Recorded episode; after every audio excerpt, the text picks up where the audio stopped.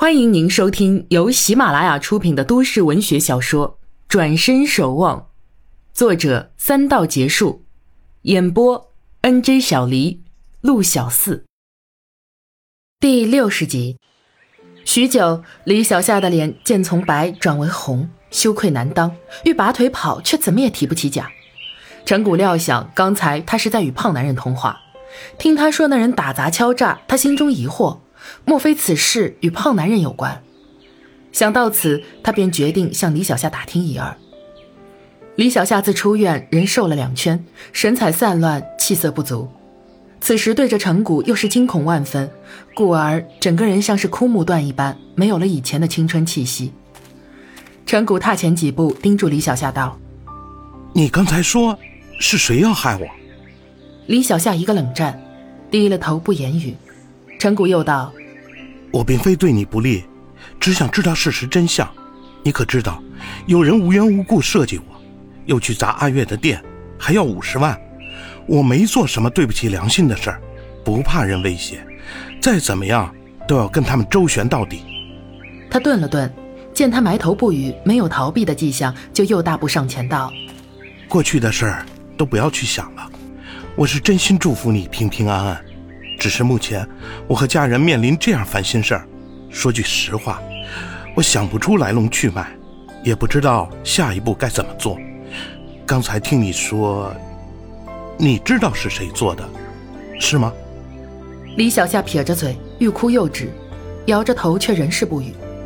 陈谷悠悠道：“听得出来，这事儿跟你无关。可是那人跟你还有什么关系吗？你跟他……”只会是伤害。我知道，我无权干涉你们。如果你不愿意说，我也不勉强。一切迟早会有结果的。说罢，他转身便走。李小夏咬了咬嘴唇，终于抬起头，两眼含泪朝陈谷的背影喊了一声：“等等！”陈谷一愣，转身望着他，他吸了两口气道：“是，是他找人的。”他说失去一切不甘心，他知道你没钱，找你麻烦后也会找你二姨帮忙。他，他要的可能不止五十万。陈谷一阵心寒，看来妹妹昨天说的话不无道理。他朝李小夏点点头道：“谢谢你。”李小夏别过脸去：“对不起，我对不起你二姨，对不起你，也对不起他。”陈谷听懂他的意思，他指的是王禅。他叹气一笑，道：“都过去了，没什么。现在这事儿会解决的。我本来不想让警方介入，看来事态不是我一个人所能控制的，还势必影响到我的家人，非有个最终结果不可了。”他望了望李小夏：“如果他被抓，你不会怪我吧？”李小夏摇头，一脸茫然，缓缓道：“当然不，他罪有应得，罪有应得。”陈谷知他心情复杂，便不敢接话，告了辞，转身要走。阿谷，他突然道：“我过几天要去外地了，我没告诉家里人，到时你帮我跟我哥说，我会好好做人的，让他不用担心。”陈谷扭头看他楚楚可怜的样子，不禁心酸，说了一句：“好，你保重。”之后便大步离开。一连几日都是阴天，一扫骄阳带来的阵阵暑气，街上来往的人个个都显得轻松惬意，仿佛酷暑一去不复返。陈谷仰靠在车里，闭着眼睛，尽情享受车窗外徐徐吹来的凉风，耳畔是情深意切的情歌。从王禅离开到现在，他没有感觉孤独，偶有感想，反而觉得他真的很神奇。他似乎无处不在，他身边的人时不时都会提起他，大家都一致认为他是属于他的。陈谷禁不住笑自己。手机响起，是王董。这时候他怎么没休息？陈谷关了音乐接电话，王董的声音很沉重：“阿谷，你把车开到办公楼门口。”我马上下来。陈谷预感不妙，不敢多言，赶忙挂了机，开车到办公楼门口，只见王董提着个公文包匆匆出来，不等陈谷开门，他已坐进车来。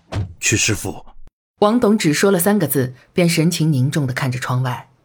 陈谷自是不敢搭话。这时正是正午，路上车辆不多，车子很快便到了市府。王董又提着包匆匆跑上台阶，进了大门。陈谷见他这般神色，心中犯疑：王董这是怎么了？难道出事儿了？只半个小时左右，王董就出来了，身旁还跟着胡主任，两人都是板着一张脸走进车子。王董转身向胡主任道：“你不用管我，我知道怎么做，快上去吧。你有你的职责。”胡主任吞吐几下道：“兄弟，我不会忘恩负义。日后有需要兄弟的地方，兄弟赴汤蹈火在所不辞。”说着朝王董做了个揖，望着王董，一脸沉痛。王董笑笑，重重的拍了拍胡主任的肩膀，又重重的点了点头，这才道：“有空来喝茶。”陈谷站定，见王董眼中有泪光闪动，心下诧异，伸手去替王董开车门。只听胡主任又道：“来日方长，兄弟哪天厌倦了这里，就找大哥痛痛快快的喝上几天几夜。大哥，后会有期，后会有期。”陈谷更是纳闷，这两人是怎么了？搞得像生离死别似的。王董上了车，陈谷不及细想，去开动车子。车出了市府大院，陈谷问：“是回公司吗？”王董闭目沉默，而后才道：“回家吧。”陈谷越发觉得不对劲儿，安静的开车回到了家。他忍不住瞧着王董。王董开了门，坐倒在沙发上，招手示意陈谷坐下，又挺了挺身板，看着陈谷道：“你想知道今天发生了什么事是吗？刘书记出事了。”王副市长和几个专员都要被审查。我跟刘书记关系亲近，虽然没我什么事儿，但是这工程我就不能接手了。刚才胡主任就是把我找去说这事儿的，说工程暂由丁局长掌管。另外，据说代理书记政策将要大变，胡主任让我小心。陈谷惊问：“难道要对王董不利？”王董顿了顿，摇头道：“目前未必有明显动静，可是以后就难说了。我从市府出来就感到很累，觉得全身每根神经都要绷得断了。这可能是个警示，万事总有个尽头。我这些年得风得雨已经够了，够了。”他说着，仰靠在沙发靠背上，望着天花板。陈谷一时无语，只看着王董，发现王董鬓角有些许白发。他一直以为王董年轻，干劲十足，此刻才记起王董其实年过六旬。王董支撑起头，顺势站起来道：“我下午就待在家里，想静一静。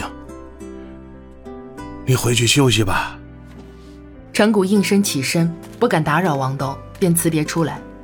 王董环顾家中，又慢慢上楼去推开王禅的房门，细细观赏里面的陈设：古琴、香炉、书画、笔墨、书籍、折扇、团扇。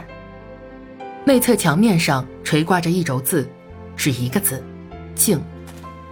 王董近前观看，笑笑，自语道。哼丫头啊，老爸今天才发现，你这字写的可真好啊。